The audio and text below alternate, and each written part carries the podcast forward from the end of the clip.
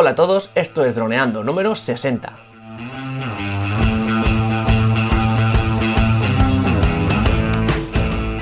Bienvenidos a este miércoles 26 de septiembre al podcast de temática dron en el que aprenderás a ganar dinero con tu dron. En el programa de hoy vamos a descubrir en nuestro miércoles apps la app ProCam. Pero antes que nada recuerda que nos puedes encontrar por Facebook, vía web en droneando.info o vía mail en contacta.droneando.info. Un día más, aquí estamos. Yo soy Cayetano Solano, vuestro piloto de drones favorito. Y aquí tengo a mi amigo y compañero Dani Dura, nuestro especialista en apps. Así que, hola Dani, ¿qué tal? ¿Cómo vas? Hola Calle, hoy una nueva aplicación para tomar fotos con nuestro iPhone. Y bueno, y todos dirán, pero bueno, si todos tenemos la aplicación cámara en nuestro iPhone, ¿para qué queremos otra?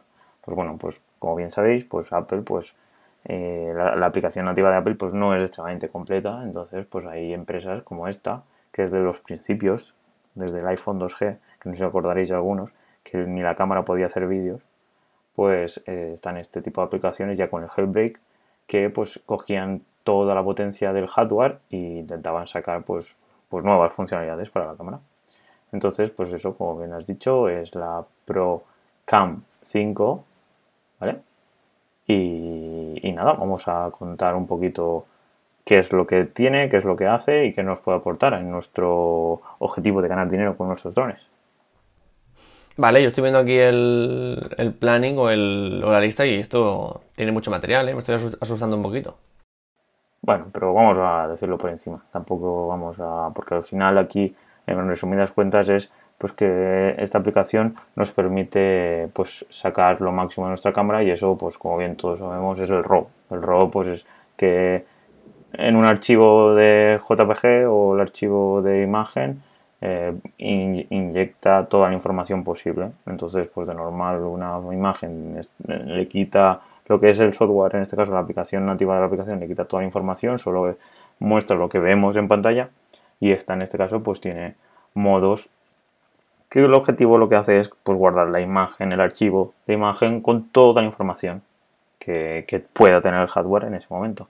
Y eso nos permite que luego en edición pues, podamos editar más fácilmente la imagen. Y así, eso es pues, podemos, un abstract, un pequeño resumen. Entonces, ahora las opiniones de la tienda, que solemos hablar. Pues esta app pues, ya tiene mucho recorrido, es una trayectoria muy larga, tiene 1600 votaciones y un 4,4, que es una nota muy alta para la trayectoria que tiene. Aparte de que es una aplicación de pago, y eso hay que tenerlo en cuenta porque la gente suele ser mucho más exigente. Y pues eso es nativa, lógicamente, y no tiene publicidad. Y tiene compras integradas, que es pues eso, eh, que podemos comprar aparte de la aplicación pues nuevas, nuevas cosas relacionadas sobre todo con el 4K y cosas que, que si la tenéis y os son útiles pues las podéis pillar. Y nada, eh, las votaciones, pues un 4,4 y requiere iOS 11, que en estas aplicaciones suele ser lo normal. Bien, funcionalidades principales. Pues aquí, como te has asustado porque lo he puesto todo, pero vamos, eh, hay que separar en tres, ideas básicas. Los modos de disparo, que podemos decir que, que son lo mismo que tiene la cámara, la cámara del iPhone, a eso me refiero, pues que son modos de disparo. Y entre ellos los, los que me llaman la atención que no tienen la aplicación nativa pues es el modo nocturno el modo obturador lento que con, pues con esto lo que podemos hacer es coger toda la luz. Retrato que sí que lo tienen pues es pues como bien sabéis en el iPhone X y en el iPhone 8 ah, le han dado mucho, mucho mucha importancia en el, a nivel de marketing.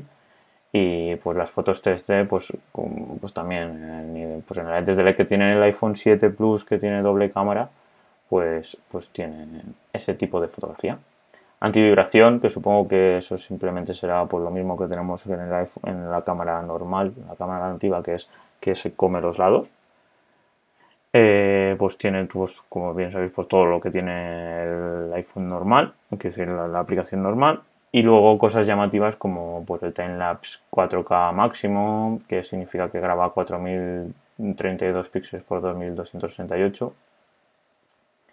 Eh, el timelapse 4K ultra, que es, pues, es normal. Y, nada, pues todos estos modos de grabar que hay veces que, que, vienen capados en algunos dispositivos, ¿vale? Entonces ahí los tenemos eh, más abiertos porque lo que hacen es capturar imágenes y después luego montan el vídeo. Luego, funciones de cámara.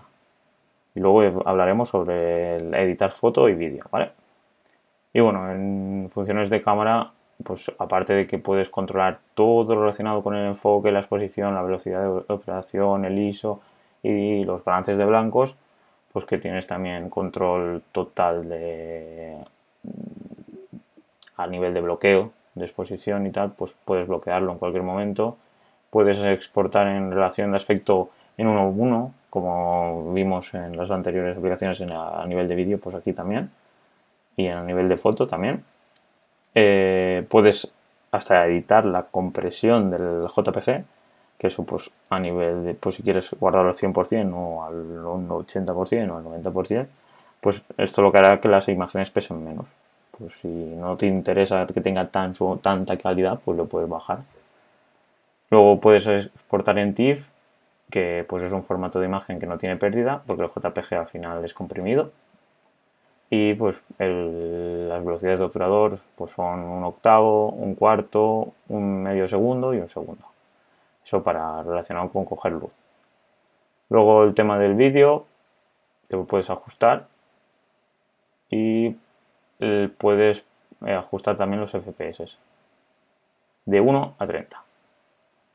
Y más cosas así interesantes que puedes meter sellos a las imágenes y a los vídeos y puedes ajustar el flash, pero bueno, eso lo único así llamativo es que lo puedes utilizar en linterna, en una foto, que significa que pues, está todo el rato encendido.